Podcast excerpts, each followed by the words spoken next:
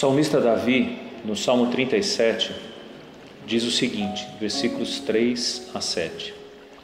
Confia no Senhor e faz o bem. Habita na terra e alimenta-te da verdade. Agrada-te do Senhor e ele satisfará os desejos do teu coração. Entrega o teu caminho ao Senhor, confia nele e o mais ele fará.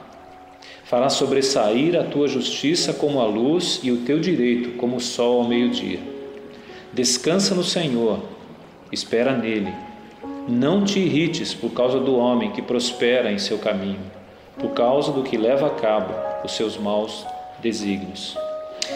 Nesse texto, na verdade, o salmo todo está falando sobre não olharmos para aquela pessoa que prospera fazendo mal. Mas eu imagino num tempo como o nosso, parece que o mal prospera. O mal como um todo, a doença, a, a morte, a, a economia, parece que tudo está ruim. E nessa hora é importante destacar os quatro verbos que Davi usa aqui para encorajar o seu povo. Davi também viveu momentos muito difíceis.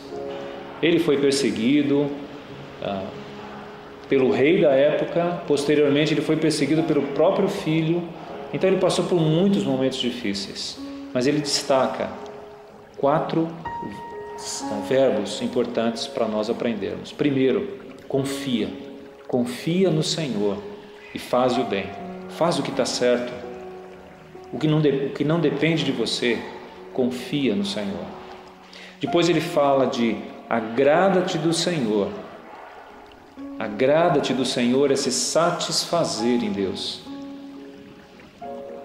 É ter prazer na vontade de Deus, não na minha vontade, não naquilo que eu quero que Deus faça, mas ter prazer na situação como essa. Senhor, se o Senhor tem permitido que isso aconteça, que eu fique recluso esses dias, eu quero aprender a ter prazer na tua vontade, eu quero aprender a desfrutar desse momento.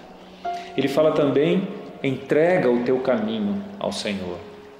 Entrega, não segura, não retém. Entrega. Não tente fazer do seu jeito. Submeta-se ao jeito de Deus.